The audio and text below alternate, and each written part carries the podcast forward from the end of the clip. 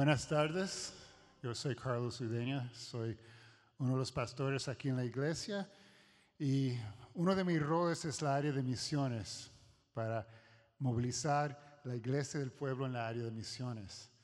Ah, como vieron en el video que vimos antes, vieron a Juan Marcos, ah, que antes tenía ese rol de pastor de misiones acá en la iglesia.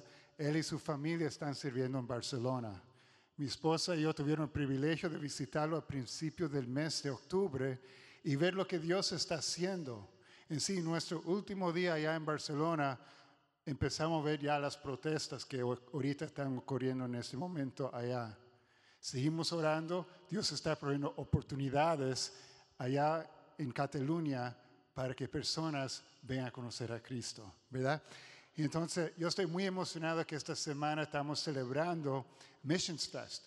Missions Fest es un tiempo donde nosotros podemos escuchar lo que Dios está haciendo alrededor del mundo con nuestros misioneros, pero a la misma vez ver qué es nuestro rol como individuo.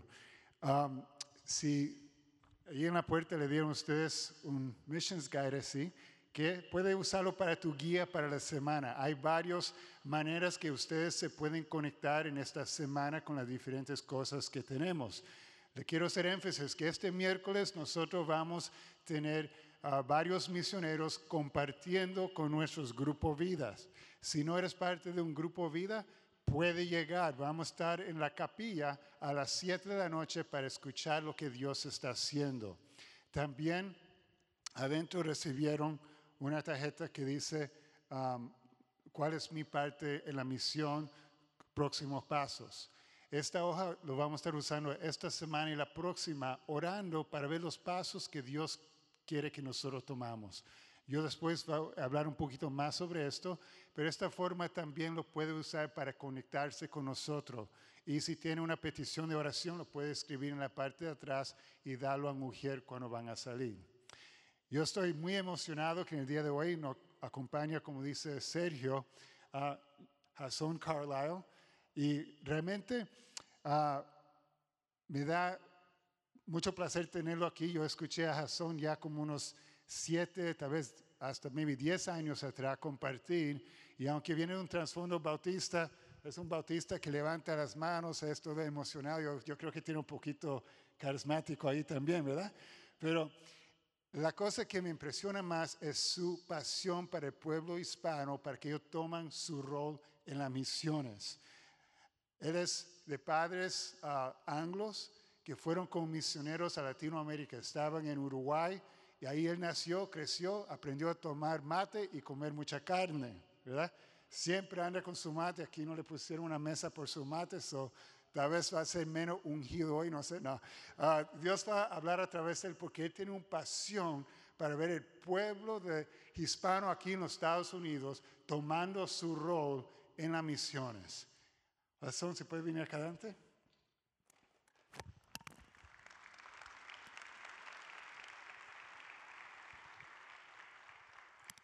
So, Jason, um, si se recuerdan, hace tres años nosotros tuvimos a Mauricio Álvarez, que vino también a compartir un, de Uruguay, poco bajito, ah, y él ahorita también está sirviendo en España. Um, Jason, como movilizador, ah, es presidente de Movilización Hispana, y Dios la ha usado en toda Latinoamérica y aquí en los Estados Unidos. So, Jason, muy... No, Ahí yo creo que tiene... Okay. Aquí hay muchos recursos. El primero se rompió, pero el segundo sí. Los misioneros se saben adaptar a cualquier situación. Podemos orar por ti. Gracias. Señor, te doy gracias por la vida de Jason, gracias por su obediencia de venir aquí. En sí, él me dijo cuando venía por la, por la invitación, si solamente es venir y compartir y realmente no retar a las personas para que ellos tomen esos próximos pasos, Um, digo, gracias, pero no gracias. Su deseo es que tu espíritu obre en los corazones de las personas aquí. Te pido, Señor, que tú le ayudes a compartir lo que tú has puesto en su corazón y que nosotros como iglesia del pueblo, así como ha visto que a través de los años Wheaton Bible Church ha enviado misioneros, que nosotros también podemos ser parte de eso. En el nombre de Jesús, amén.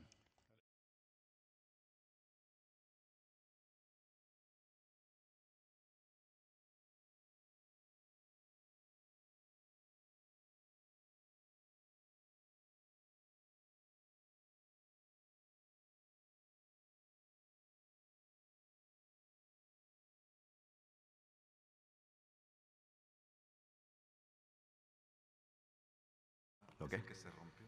Mejor para que no te. Ahí está. Ahí está, perfecto. Este, no me van a invitar más, ya rompimos un micrófono, pero bueno, ¿qué le vamos a hacer? Son los, los gajes del oficio.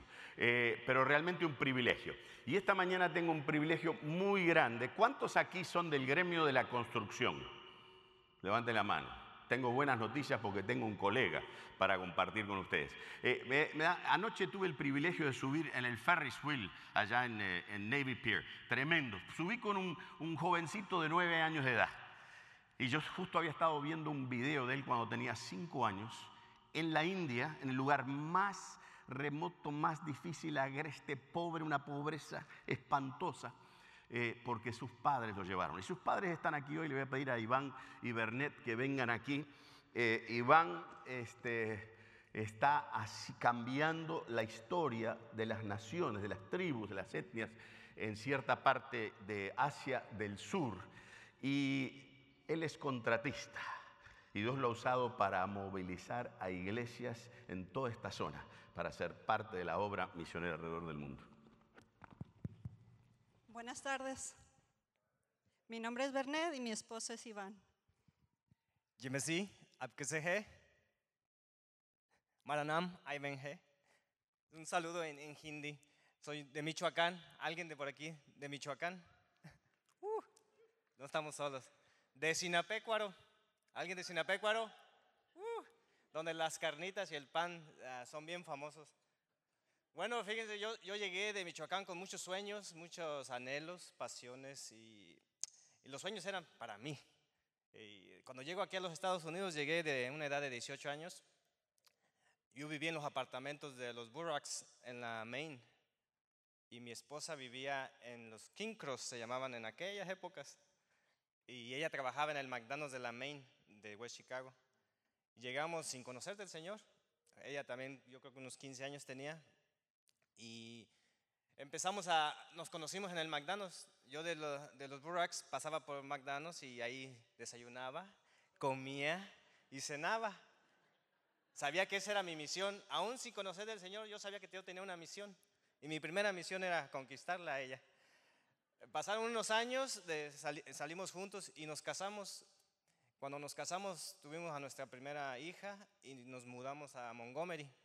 Es una, los que conocen el área, es como unos 20 minutos de acá.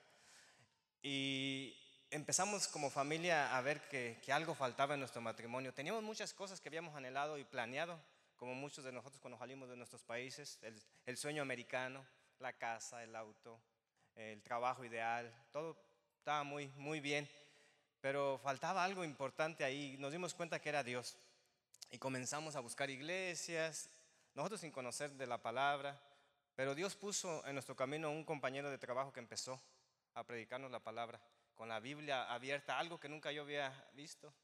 Y invirtió él un año, somos necios nosotros, un año con nosotros predicándonos la palabra, invitándonos a comer, a eventos eh, con su familia, pero él siempre usaba cualquier pretexto para hablar de la palabra, presentarnos el, el Evangelio. Y así el Señor nos alcanzó después de, de un año en el 2005 y nos comenzamos a, congregar en una iglesia en Aurora. Y ahí empezamos a crecer, tener discipulado, ah, todo lo que hacemos las iglesias ahí. Y empezamos a, entender que Dios nos había salvado con un propósito que nos quería usar. Y empezamos a servir en todo lo que se nos ponía enfrente. Escuela dominical, cuidado de niños, visitación, evangelismo, hasta en el coro estuve. Y además me faltaba predicar y me le quedaba viendo al pastor. Dije, bueno, un día que él se retire tal vez puedo estar ahí. Pero bueno, creo que el pastor tiene 30 años de pastor, así que todavía le ha de faltar un tiempo. Y en, ese, en esas fechas la iglesia em- comenzó a hacer invitaciones a misioneros que vinieran a nuestra iglesia. De ahí empezaron a hablar de misiones y entonces yo, nosotros dijimos, eso no hemos hecho, eso nos falta. Y empezamos a involucrarnos en viajes, viajes cortos. Comenzamos a, el pastor comenzó a ir a China, después nosotros fuimos a la India y en el primer viaje nos dimos cuenta que eso es lo que Dios quería con nosotros. Dios quería alcanzar esas áreas en India, pero quería usarnos. Porque la palabra dice que es la única manera en que el Señor va a actuar. Dice que a Él le ha agradado que el hombre no lo conozca a través de la sabiduría humana, sino a través de la locura de la predicación de la palabra. Entonces comenzamos a viajar, viajes cortos de dos semanas, de un mes. En uno de los viajes fuimos con mi familia, con, ya teníamos a nuestro hijo, tenía cinco años, mi hija tenía 15, y comenzamos a ir y empezamos a ver grandes cosas que Dios estaba haciendo. Y en estos viajes de, de tiempo corto, de plazo corto, los que nos han acompañado, muchos se han quedado ya en el campo por largo tiempo. Una pareja de Perú, ella está establecida allá. Hay una joven de Perú también que se eh, llegó en agosto a vivir en el área de, de India. Estamos trabajando en el norte de India, bien cerca del- de la frontera de Nepal. Hay otra pareja de Costa Rica que está en enero, sale a vivir a India ya por largo plazo. Y una familia de México que está viviendo en Nepal con miras a ir a, a India. Y nosotros seguimos viajando, llevando pastores, llevando iglesias que quieran ir a ver lo que Dios está haciendo. Y le hemos creído al Señor, sabemos que al Señor le agrada y Él, su deseo es que todos le demos la gloria y la honra y que seamos obedientes a Él. Así que hemos sido obedientes hasta lo que hemos podido y estamos sirviendo en la India. Salimos el 4 de noviembre, para que estén orando por nosotros, salimos el 4 de noviembre hasta el 26, son tres semanas. Y este sería nuestro onceavo viaje. Así, les pido mucha oración y estamos para servirles después de- del culto. Estaremos por aquí. Si alguien se quiere eh, incluir en el viaje, bienvenidos y damos gracias por el tiempo que nos han regalado para hablar de lo que Dios está haciendo en la India. Qué bueno. Oh. ¿Qué les parece? ¿Alguien del gremio interesado? Este, si alguien necesita hacer algún, algún trabajo en la casa, yo puedo hablar con él a ver si lo convenzo. Pero si usted quiere cambiar la historia de las naciones, dígale nomás, nadie le va a tener que convencer, le va a ayudar a usted y a su familia a ser parte no del sueño americano, sino de la herencia de Dios, las naciones. Para eso Dios nos trajo a esta nación, para cambiar la historia de las naciones. Dios está levantando un movimiento misionero hispano de Estados Unidos que está cambiando la historia de las naciones en todo, en los lugares menos alcanzados del mundo. Por eso es un privilegio para mí poder estar con ustedes. Y yo quisiera que vayamos a el libro de Deuteronomio, capítulo 30, y vamos a leer un pasaje. Quizás a algunos les, suene conocido porque eh, hay uno en, en Romanos que conocemos más, este, que se basa en este, que Pablo usa. Deuteronomios 30, del 9, versículos 9 y 10. Dice así, este mandamiento que hoy te ordeno obedecer no es superior a tus fuerzas ni está fuera de tu alcance. No está arriba en el cielo para que preguntes quién subirá al cielo por nosotros, para que nos lo traiga y así podamos escucharlo y obedecerlo. Tampoco está más allá del océano para que preguntes quién cruzará por nosotros hasta el otro lado del océano para que nos lo traiga y así podamos escucharlo y obedecerlo. Y dice, no, la palabra está muy cerca de ti, la tienes en tu boca y en el corazón para que la obedezcas. Este es un pasaje extraordinario, no lo tratamos mucho, lo tratamos más eh, en Romanos, pero aquí eh, eh, el, Moisés al lanzar el pueblo de Israel a tomar la tierra prometida, a volverse al final una nación en su lugar, les está diciendo, no es difícil hacer la voluntad de Dios. Este mandamiento no es difícil. Y uno puede decir, ¿cómo que no es difícil? Habían los diez mandamientos y después estaban esto, y está Deuteronomio, tenés la ley, después tenés Deuteronomio. El segundo, la segunda ley. ¿Cómo es eso? Si uno va y, le pregunta a alguien que sabe de los judíos que siguen siguiendo esa ley, nos dicen que hay 613 mandamientos en el Antiguo Testamento. Entonces, ¿cómo puede ser que aquí nos diga que no es complicado? Y yo les quiero eh, traducirlo antes de explicarlo al, buen castellano, el buen español. Sería, no es cosa de otro mundo. Para los bilingües, it's not rocket science.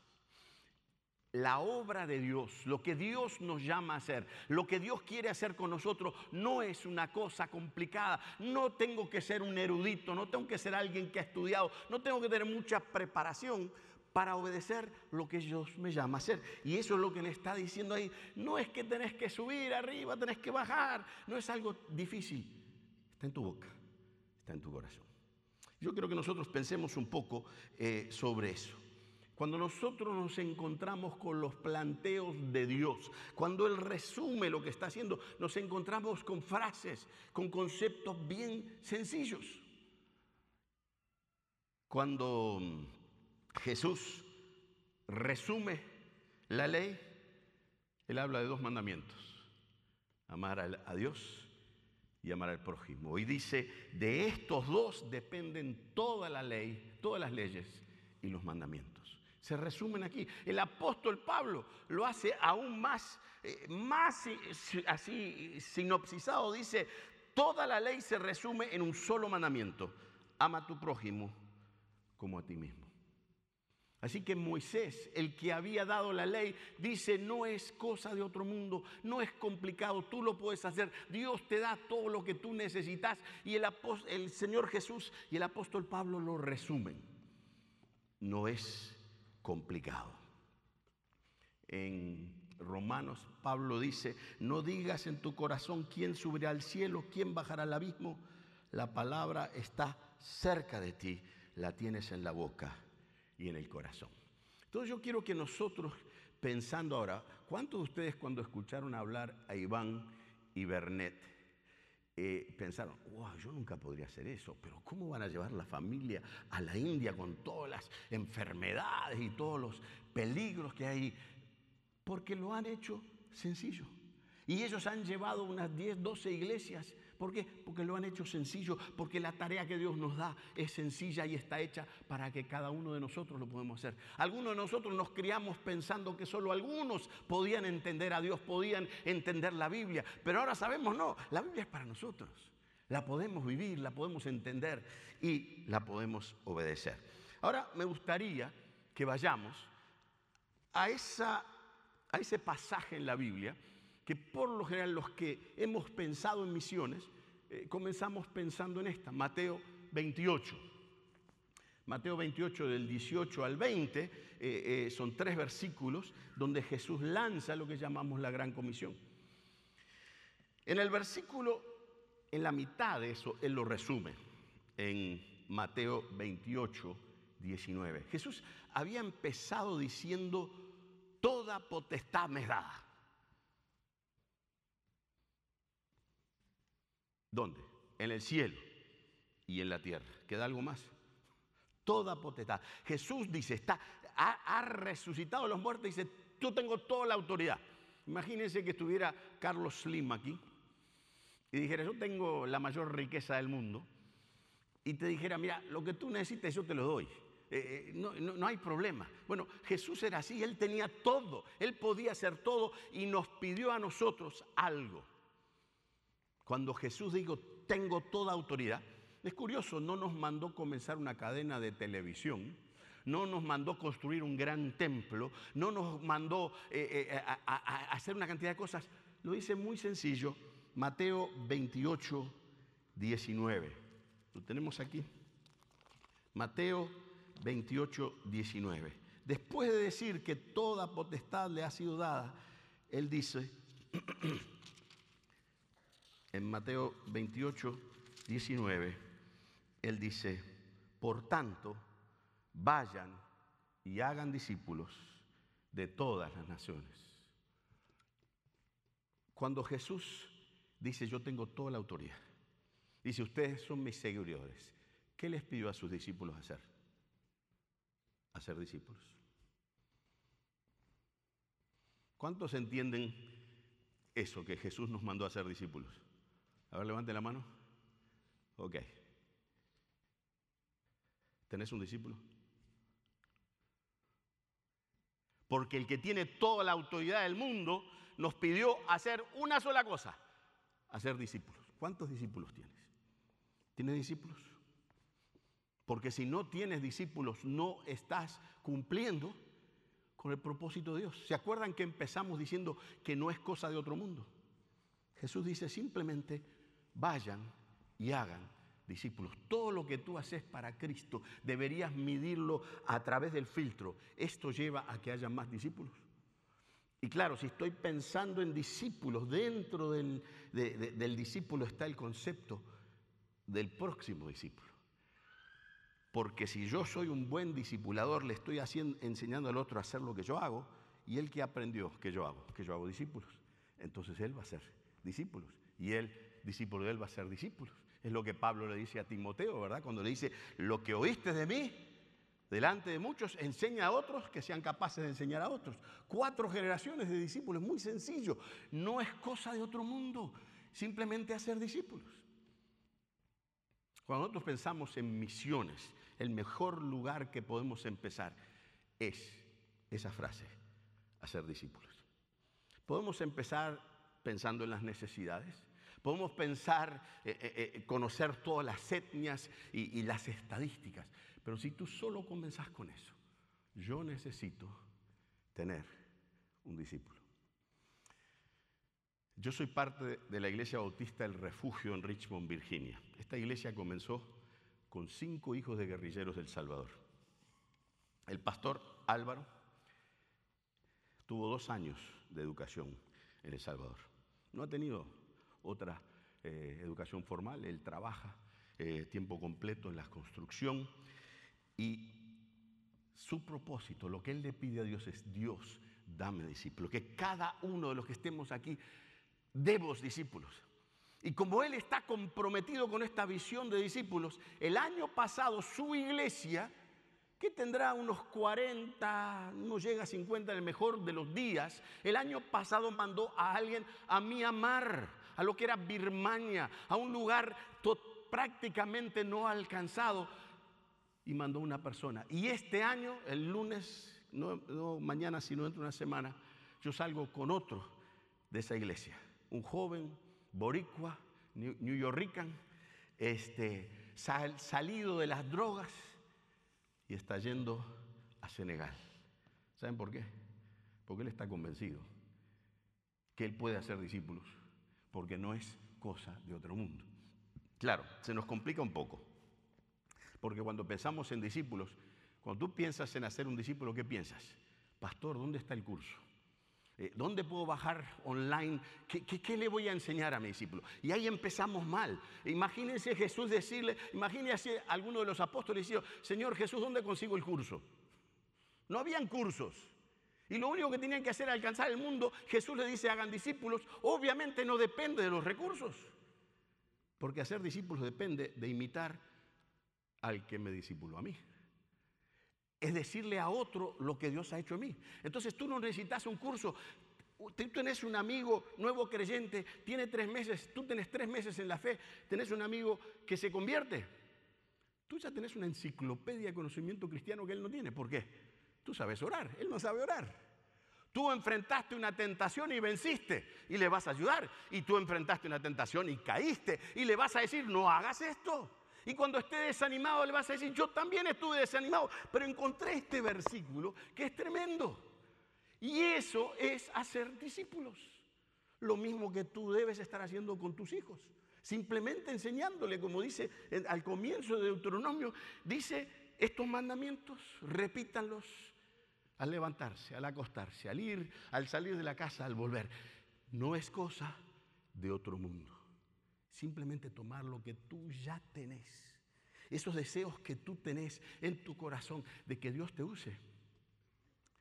No es cosa de otro mundo. Simplemente acércate a alguien. Hace un tiempo estuve en California, una campaña, eh, unas conferencias misioneras, y de repente me di cuenta que cerca donde estábamos, en Union City, está cerca de San Francisco, está la ciudad de Fremont.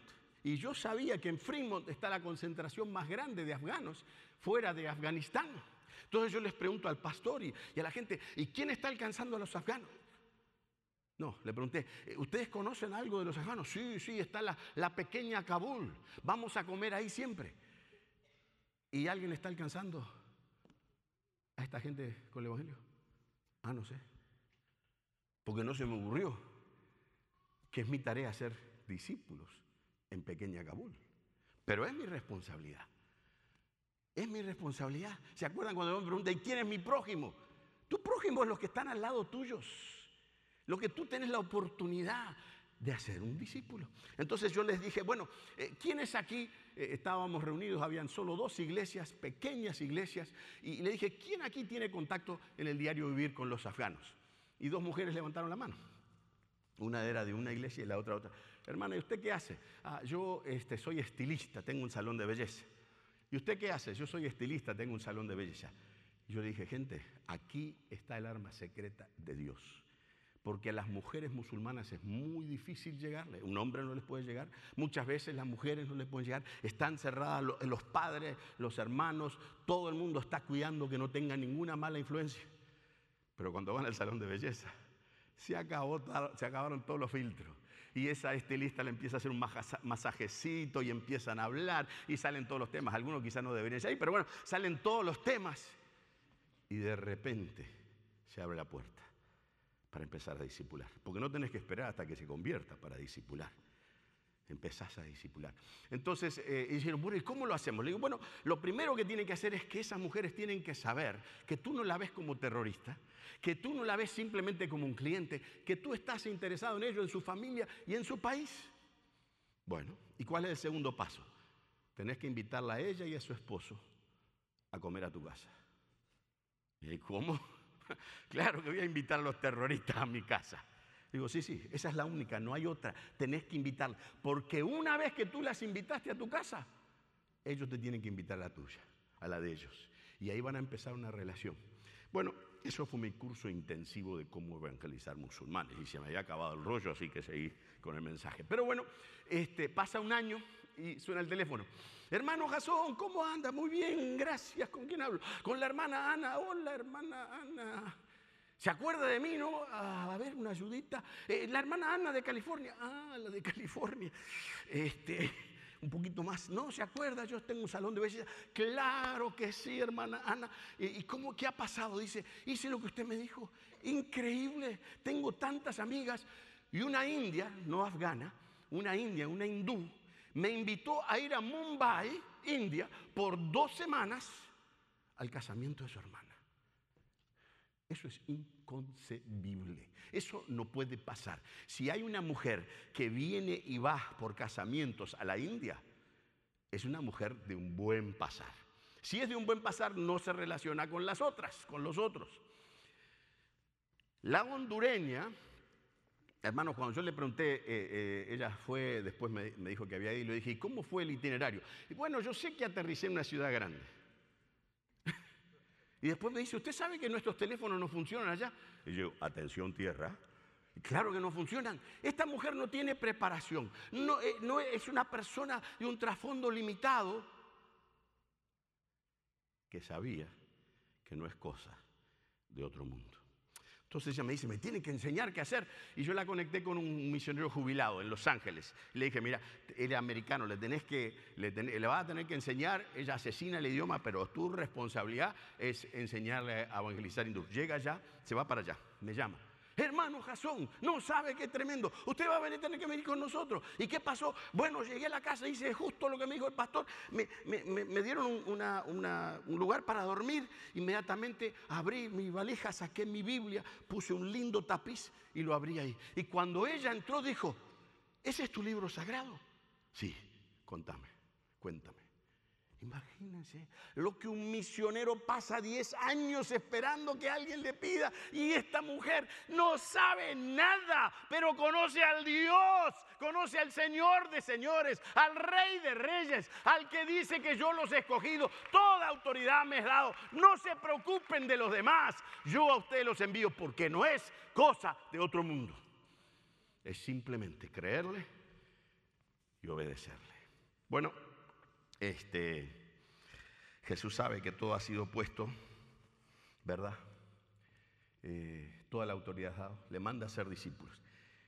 Y había un versículo, ¿verdad? Que era el lema para estos días, que donde Jesús se le aparece a los discípulos y le dice, pasa a vosotros Y después les dice, mi paz os dejo, y dice, como mi Padre os envió, os envío. ¿Está bien? ¿Qué quiere decir eso? ¿Cómo envió Dios a Jesús? Jesús llegó con un libro, un folio grande ahí, bueno, vamos a ver cómo evangelizamos. Jesús llegó bien vestido en una limusina como le correspondía al rey. Jesús llegó con nada, sin preparación, simplemente vino a obedecer al Padre porque Dios tenía un compromiso y Jesús dice, como el Padre me envió a mí, yo os envío a ustedes. Jesús no vino con todas esas cosas, nosotros lo vemos después, pero Jesús dice, yo no sé lo que sabe el Padre. Cuando él, la mujer es sanada, ¿se acuerdan? Le toca el manto. ¿Y Jesús qué dice? Ah, hijita. No, dice, ¿quién me tocó? Jesús ni sabía que la mujer estaba ahí, no sabía si, si era pecadora o no, no sabía si estaba enferma o no, pero la presencia de Dios estaba en él y cuando ella toca, sale la solución de Dios para esa mujer. Y eso es lo que Dios quiere hacer con cada uno que está, cada creyente aquí. Dios quiere que donde quiera que tú estés, en el trabajo, en el high school, en la escuela, en, eh, tu casa, en tu barrio, cuando vas al banco, tú puedas ser usado como Jesús. Tú te des cuenta, Dios está dentro de mí. Cristo en vosotros, la esperanza de gloria. ¿Cuál es la esperanza de gloria para toda la gente que yo vi desde la torre de, de, de son ustedes, Cristo en vosotros son la esperanza de gloria para toda esta ciudad. Cristo en vosotros la esperanza de gloria para todos sus parientes de donde salieron. Cristo en ustedes la esperanza. Pero yo tengo que darme cuenta que Él está dentro de mí, que Él me ha llenado y que Él me ha mandado y que no es cosa de otro mundo.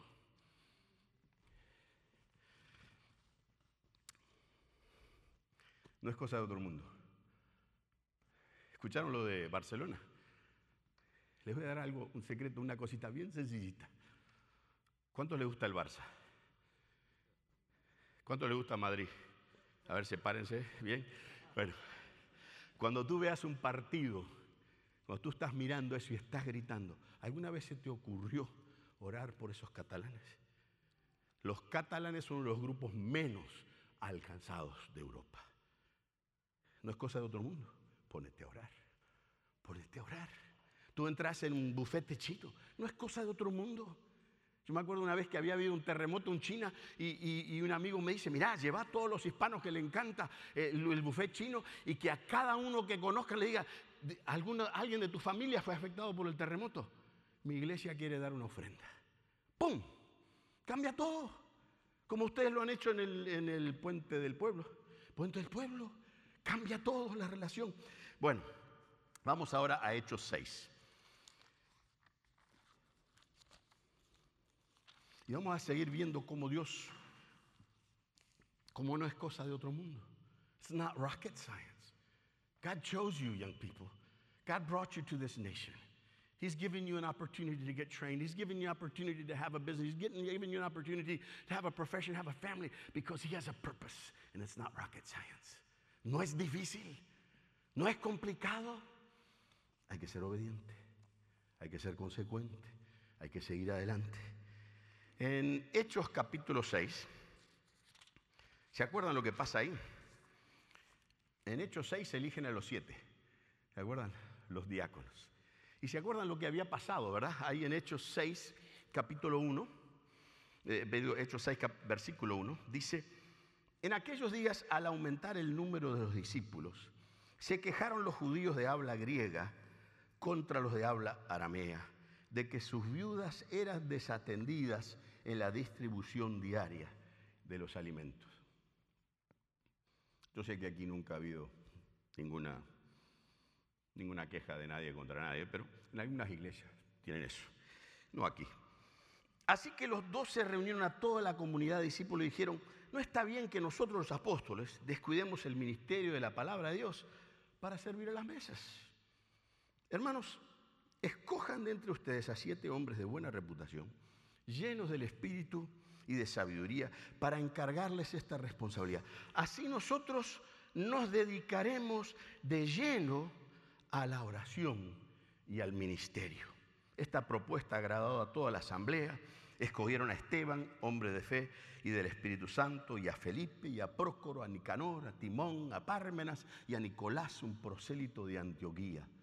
Los presentaron los apóstoles quienes oraron y les impusieron las manos. Y la palabra de Dios se difundía, el número de los discípulos aumentaba considerablemente en Jerusalén e incluso muchos de los sacerdotes obedecían a la fe. Algunos conocemos bien ese pasaje. Pero es una cosa curiosa, ese pasaje cambia la historia de la iglesia. Este pasaje cambia todo. De aquí en adelante, adelante nada, nada sigue igual. Em, es la primera vez que los apóstoles le dan responsabilidad a alguien. Es la primera vez que los ancianos, los pastores, le dan responsabilidad a alguien que no es. Bueno, hay una excepción. ¿Quién se acuerda de la excepción? Algunos jóvenes le encargaron enterrar a, los dos hipócritas, la pareja hipócrita, ¿verdad? Pero además de eso no vemos a la iglesia, no vemos a los laicos, no vemos la membresía y de repente surge un problema y entonces lo resuelven y le dan responsabilidad a esta gente de la iglesia, a, esta gente no más común y corriente. ¿Cuál era la tarea que ellos tenían? Servir las mesas. ¿Qué países tenemos representados aquí? En México, ¿cómo se le llama a la gente que sirve las mesas? Mesero. ¿Otro país? ¿Cómo? Mozos, como en Argentina y Uruguay, eso. Este, ¿Algún otro? La mayoría es mesero. Mesero. O sea que escogieron a siete hombres. Ahora, fíjense las cualidades para ser mesero en ese lugar. Tenía que ser lleno del Espíritu Santo, lleno de sabiduría y con buen testimonio. La verdad que esas mesas no sé si eran de oro qué es lo cual el tema. Pero bueno, eligen a esta gente. Pero ¿cuál era la tarea? Servir la mesa. ¿Usted entiende lo que es servir la mesa? Si, alguien le pide a usted que dé un, cursillo sobre servir mesa, sería muy complicado. todo el mundo entiende. Pero cuando pasamos al próximo versículo, el primer mesero Dice que se empieza, empieza a hacer milagros y prodigios y a discutir con los fariseos, se levanta una gran bataola, lo llevan a juicio y termina muerto. Y uno dice, ¿viste? Los pastores le dijeron que fuera un, un mesero y ahí se pone a predicar. ¿Quién lo mandó a predicar? Pero lo interesante es que si vamos al capítulo 8, pasa lo mismo. En el capítulo 8, este, Ah, viene la persecución. ¿Se acuerdan de la persecución? ¿Por qué vino la persecución? Por el mesero que dejó de atender las mesas. Lo habían elegido para hacer mesas, ¿para qué se mete a hacer milagro y a predicar, verdad? Viene la persecución y miren lo que dice allí este, en el versículo 8. Dice, perdón, yo no me acuerdo qué versículos les di para, para eso. Ah, 8 del 4 al 8. Dice, los que habían sido dispersados predicaban la palabra por donde quiera que iban. Felipe, ¿quién era Felipe? Un mesero. Felipe descendió a Samaria y abrió el mejor restaurante de pizza tipo Chicago en el mundo. Eh, puso una cadena de restaurantes. ¿Qué hizo? El mesero Felipe bajó a una ciudad de Samaria y les anunciaba al Mesías. ¿Quién lo mandó a anunciar al Mesías? Era un mesero. Al oír Felipe y ver las señales milagrosas que realizaba, mucha gente se reunía y todos prestaban atención a su mensaje. De muchos endemoniados, los espíritus malignos salían dando alarido. Mejor se quedaba con la mesa, meterse con el endemoniado. Imagínense, quédate con la mesa, de muchos endemoniados los espíritus malignos salían dando alaridos, un gran número de paralíticos y cojos quedaban sanos y aquella ciudad se llenó de alegría. ¿Te gustaría que alguna ciudad en el mundo se llene de alegría porque tú llegaste? Para que eso pase, algunos de nosotros tenemos que repensar el llamado, porque algunos, me imagino aquí, son ujieres y algunos reciben a los que llegan y algunos arman los paquetes de materiales. Como estos eran meseros. Pero esta era una tarea que le dieron los apóstoles, no era el llamado de Dios. Y ellos decidieron que preferían predicar a las masas que servir las mesas. ¿Tú cuál preferís? Imagínense, estos hombres no estaban haciendo nada. De repente los apóstoles les dan una responsabilidad y empieza el movimiento de la iglesia cristiana. De una iglesia que estaba solo en Jerusalén, que estaba enfocado. ¿De dónde salió este problema? Dice que crecía mucho el número y hubo murmuración, hubieron quejas. Y los apóstoles dijeron, no pueden haber quejas, tenemos que andar bien, tenemos que querernos. Hermano, ese no es el propósito de una iglesia, que todos andemos bien. El propósito de una iglesia es que los meseros salgan al mundo. El propósito de la iglesia es que nos dispersemos desde el comienzo de la creación. Dios repite una y otra vez, multiplicaos, fructificaos, multiplicados y llenad la tierra. En Pentecostés otra vez lo vemos, Dios preparando para que nosotros llenemos la tierra. No que nos quedemos en la iglesia que más nos gusta. ¿A cuántos les gusta esta iglesia? ¿Verdad que es linda?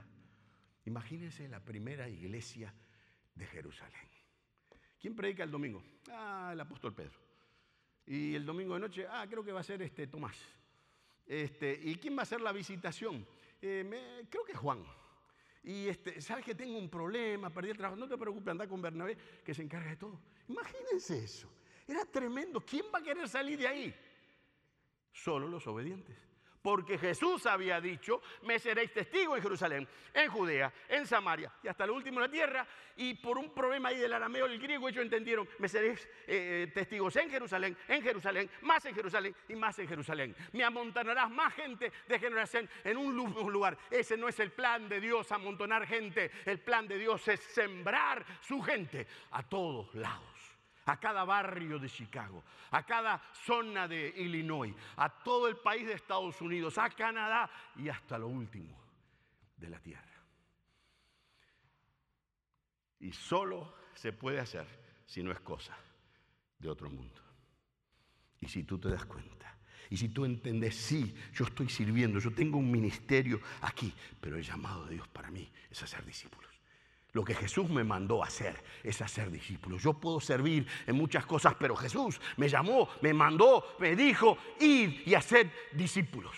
Yo voy a buscar la manera. Y yo te desafío a que tú decidas hoy, yo voy a empezar a, pedirle a Dios su misión. Yo voy a, ¿quién puede ser mi discípulo? Quizás hay una hermana que, que tiene una influencia, las otras hermanas le piden que ore. No te dediques solo a orar por ellas decir, vamos a hablar del problema, vamos a hablar de cómo vino, vamos a compartir entre nosotras cómo podemos ir avanzando para que este problema no vuelva otra vez.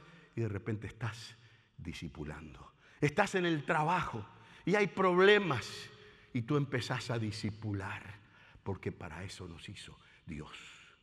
Y cuando eso empieza a pasar, ya paso de ser mesero a servir a las masas.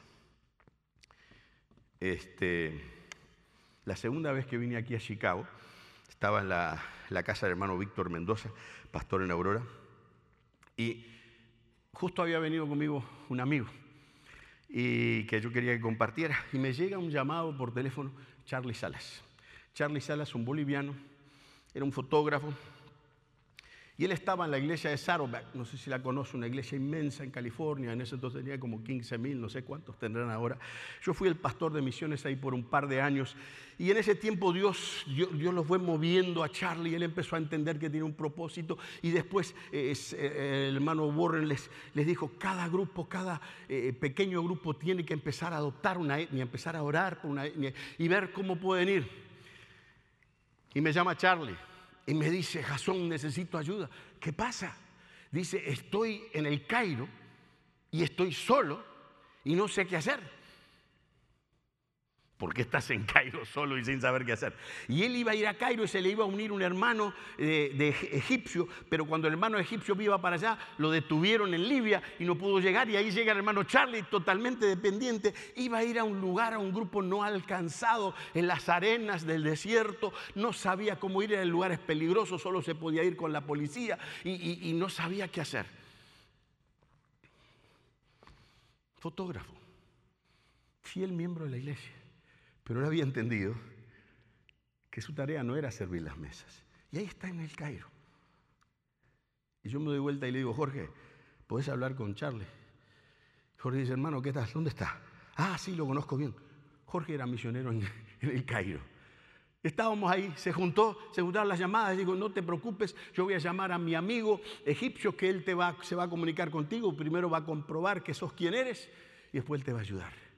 Y le solucionó el problema. Y este boliviano, fotógrafo de escuelas, de repente está llegando a los grupos menos alcanzados del mundo, porque él decidió que su tarea no era simplemente estar en Saddleback y aprender y, y tener reuniones en su casa, sino era cambiar la historia de las naciones.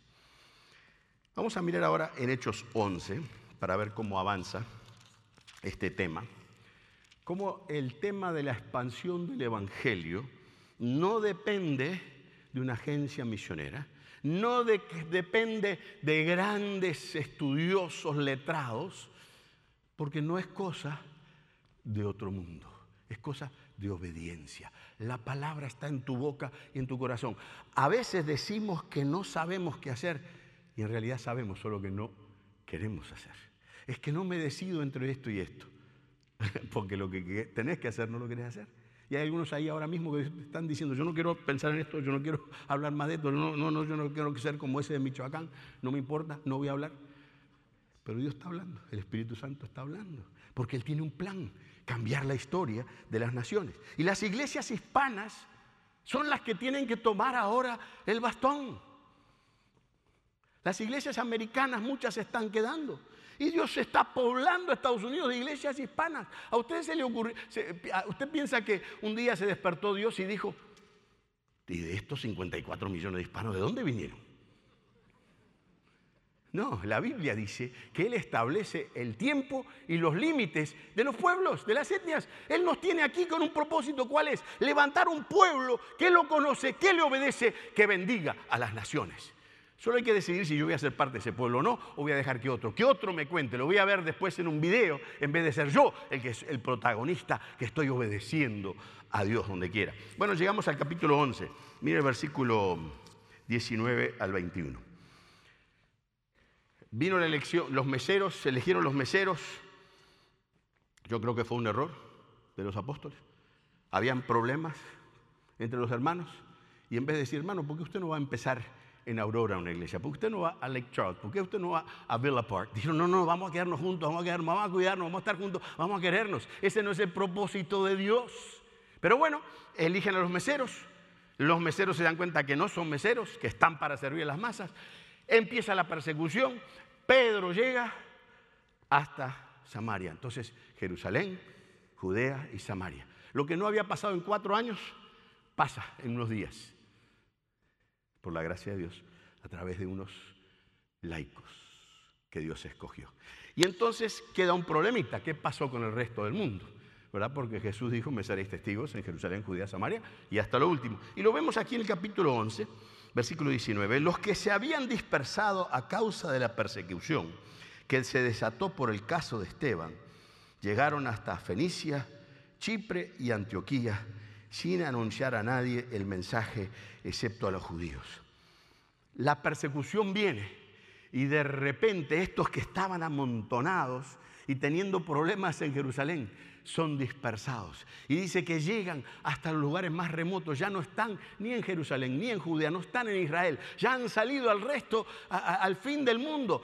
Y llegan allá y uno dice, wow, Dios está cumpliendo su propósito, solo que hay un problema, ¿verdad? ¿A quién le están hablando? Solo, excepto a los judíos. Qué triste. Tenían bien claro. Jesús le había dicho a los apóstoles que fueran a todos lados, se quedaron. La gente sale dispersa porque Jesús le ha dicho que hablen con todos y hablen solo con los judíos. Sin embargo, había entre ellos algunas personas de Chipre y de Sirene que al llegar a Antioquía comenzaron a hablarles también a los de habla griega, anunciándoles las buenas nuevas del Señor. El poder del Señor estaba con ellos y un gran número creyó y se convirtió al Señor. Qué cambio, ¿no? ¿Cómo se habrán sentido los que no hablaron con nadie? Y, y después los de Jerusalén fueron a investigar para ver si eso estaba permitido. Pero yo tengo una versión, aquí ustedes usan por lo general la, nueva versión internacional, pero yo tengo una versión más eh, al, día y, y, a ver si lo entiendes más fácil de entender. Dice, los que habían sido dispersados a causa de los terremotos en Centroamérica y los problemas económicos en Chile y eh, las dificultades en Brasil, llegaron hasta Miami, Chicago y Los Ángeles sin hablar a nadie el mensaje, excepto a los hispanos. ¡Epa! ¿Ah? ¿En casa? ¿Cómo andamos? Qué fácil es ver estos judíos, estos, estos creyentes, ¿cómo no van a compartir? ¿Alguna vez cuando fuiste al 7-Eleven, fuiste a algún lugar donde hay una persona que se da, uno se da cuenta que es de Pakistán o de India? ¿Te has parado para preguntarle de dónde es? ¿Y qué es lo que comen? ¿Y si extraña a su familia? Miren hermanos, hay tantos inmigrantes aquí en Estados Unidos de todas las etnias no alcanzadas ¿Qué piensan que ellos piensan de los anglos que llegan a sus comercios? Ahora, si llega un pobre hispano, ¿viste? ¿Y cómo andan las cosas? Y, vos sabés que estoy extrañando mucho a la vieja. De repente, wow, yo también. Pregúntenle a, a Iván. Iván lleva grupos acá de la zona de Chicago a Nueva York. Son gente que por alguna razón no pueden salir del país, no sé bien. Pero bueno, él los lleva a Nueva York a alcanzar a los no alcanzados. Y, llegan así, le tiemblan las rodillas, están los Sikhs ahí. Y los Sikhs son, eh, los son gente muy pacífica, pero parecen peor que los musulmanes. ¿Saben por qué? Porque tienen unos turbantes. Entonces llega y pa, tendrán granadas ahí. Y uno llega y, y estos grandes hombres de la construcción aterrados. Y de repente empiezan a hablar de la familia y saca una foto y el otro saca la foto. Y de repente somos gente que necesitamos a Cristo. Y yo soy el único que tengo el camino. Entonces de repente yo me volví el que voy a bendecir a las naciones con el poder de Jesucristo. Porque el tema no es predicarle a los hispanos, el tema no es mandar misioneros solo a América Latina, el problema, el tema es mandar misioneros hasta lo último de la tierra. La iglesia anglo está quedando, Dios está levantando un pueblo latinoamericano y un pueblo hispano para bendecir a las naciones. ¿Vas a ser parte? Esta iglesia puede ser parte. Ahora, es lindo, uno ve todo lo que está haciendo esta iglesia, ¿verdad? Es tremendo. Eh, eh, creo que hay 90 misioneros ahora. ¿Cuántos salieron de esta iglesia? Hay un pastor en Mississippi, tiene 20 miembros. Está yendo una vez al año a Indonesia. ¿Cómo puede ser? Hermanos, ustedes aquí tienen todo lo que necesitan. No piensen, uh, los americanos, los rubios, los de ojos azules, ellos son los que van. No, los que van es el pueblo de Dios, los discípulos de Cristo, los que han entendido Dios me ha llamado no a servir las mesas, sino a bendecir a las masas. No dejes de ninguna manera pensar, nosotros tenemos muchos misioneros. No, Pensar, ¿cuándo vamos a mandar más misioneros? ¿Quiénes van a salir de nuestra iglesia? ¿Quiénes son nuestros hijos que vamos a entregar? Estuvimos ayer escuchando, ¿verdad? A un, líder de música aquí cercano. Estaba con su hijo, había ido conmigo a Myanmar. Y él le, decía, yo no quiero que te distraigas, tú sos mi discípulo, tú vas a ir a las naciones después de mí. Y lo está preparando. Ahora, claro, él tenía sueños distintos a eso, hasta que Dios le habló hasta que se dio cuenta que él, cuando él quería salir, la gente de la iglesia decía, eh, no creo que tú puedas ser usado. Fue a Myanmar a alcanzar musulmanes que nunca han escuchado el Evangelio de Cristo. Para eso es esta semana. Ustedes como el pueblo de Dios son el pueblo de Dios. Son la respuesta de Dios para los no alcanzados. Lo que tú tienes que decir es, estoy muy bien, puedo empezar otra empresa, pero esta empresa va a ser para que las naciones conozcan. Tú puedes decidir, no le he dado tiempo a la oración, Dios me ha estado hablando de esto. Yo voy a empezar a invertir en orar por nuestros hijos, que los que tienen el llamado aquí de la iglesia.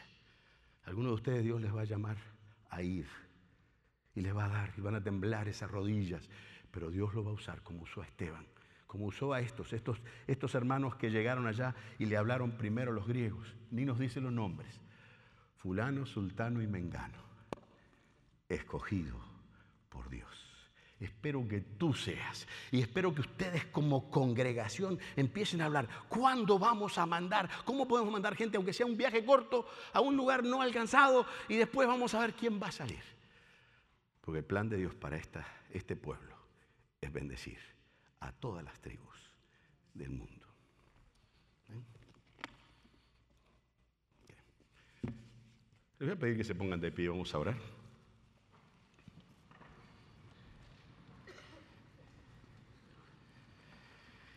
Padre, qué increíble que tú nos permitas a nosotros. Qué increíble que tú tomes un contratista, Señor, de Michoacán y lo vuelvas uno que trastorna la historia. Yo te pido, Dios, que tú despiertes aquí adentro a los meseros. Que cada uno, Señor, empiece a pensar, yo voy a ser discípulo, voy a empezar a discipular, porque algún día Dios me va a llamar a ser discípulos hasta lo último de la tierra. Señor, usa esta iglesia. Señor, yo te pido que nadie se pueda olvidar lo que tú le hablaste hoy. Señor, que ellos puedan ser obedientes a lo que tú le has dicho en Cristo Jesús.